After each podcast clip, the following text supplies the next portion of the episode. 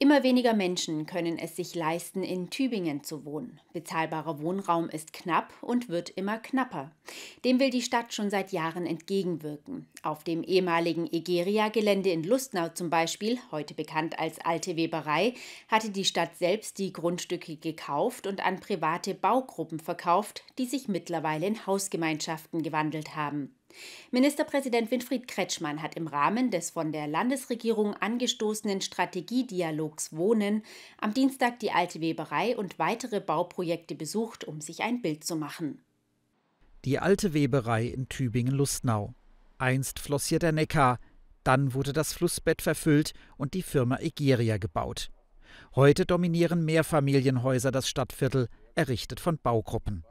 Eine alten Weberei ist spannend, dass man da sehen kann, dass man Städtebau mit ganz anderen Akteuren auch machen kann, als man sie normalerweise kennt. Also man braucht nicht immer zwingend nur die großen Bauträgergesellschaften oder Wohnungsbaugesellschaften, die können auch eine Rolle spielen, aber Privatleute, private Baugemeinschaften, ganz viele verschiedene Menschen einer Stadtgesellschaft können zusammen so ein Stadtviertel bauen. Ministerpräsident Winfried Kretschmann wollte sich das mit eigenen Augen ansehen.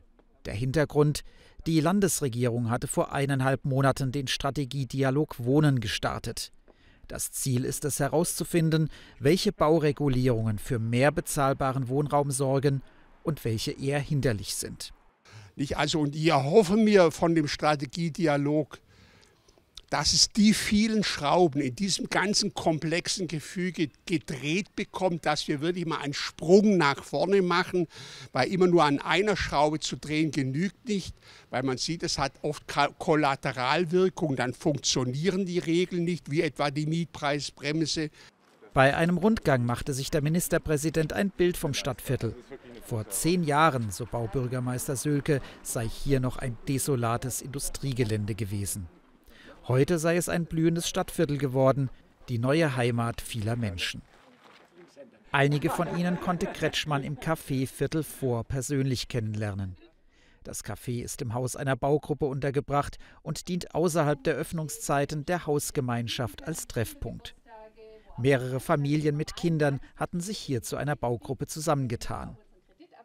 Ja, es gibt sehr viele Städte, die das sehr vorbildlich machen, jeder auch nach seiner Lage, in der er, er ist. Aber die Tübinger sind schon besonders innovativ, das muss man einfach sagen.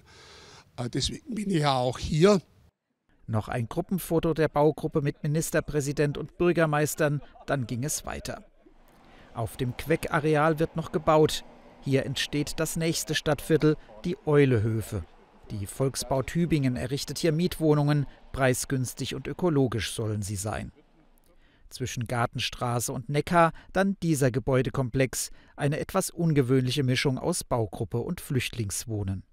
Wir haben äh, 2016, wie alle Kommunen, das große Problem Flüchtlingswohnen gehabt in der Stadt. Wir haben uns für einen besonderen Weg entschieden und haben Restflächen in der Stadt. Wir stehen jetzt auf einer Stadtwerkebrache genommen und haben dort Häuser hingestellt, die nicht für fünf Jahre oder zehn Jahre stehen, sondern für 50 oder 100 Jahre stehen und die ganz bewusst von Anfang an gemischt sind. Das Ergebnis war die Bauherrengemeinschaft Wolle Plus. 13 Privatpersonen hatten sich hier zusammengetan. Für Ministerpräsident Kretschmann ein besonders beeindruckendes Projekt wie in dieser Stadt doch eine große Solidarität da ist, die dann auch sich bis in so konkrete Dinge wie das Bauen äh, hinein äh, generiert.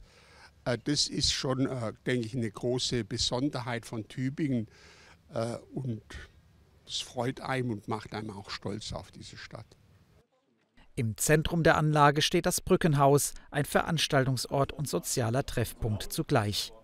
Hier werden Nachbarschaftskonflikte geschlichtet, aber auch Sprachseminare gegeben.